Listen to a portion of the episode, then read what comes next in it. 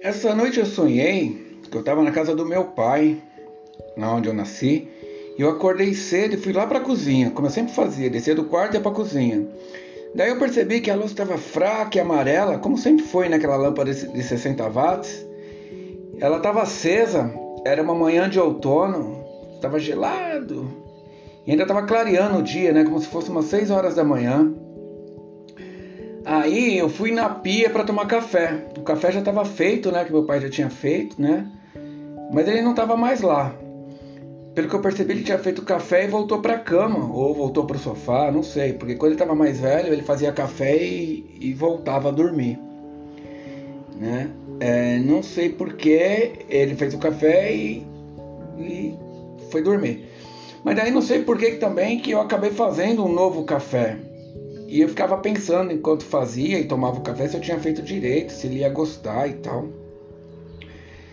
Daí já corta a cena e eu aparece eu uh, chegando numa viagem, acho que eu estava no sul do Brasil, na cidade de Camboriú. Daí eu subi uma escada que era para ir dormir num quarto, né? Tipo um quarto de madeira assim. E tinha uma cama, uma mulher deitada na cama, não deu para identificar quem era. E aí eu preparei uma cama para dormir no chão, com umas cobertas, um colchonete assim. E um, um, amigo que eu tenho lá de Balneário, o Neco, ele também dormia lá. E só cheguei para deitar, arrumei a cama, né? E foi isso. E fiquei lá deitado. E acabou aí. Esse sonho aconteceu no dia 17 de, de abril de 2021. Alguma analogia?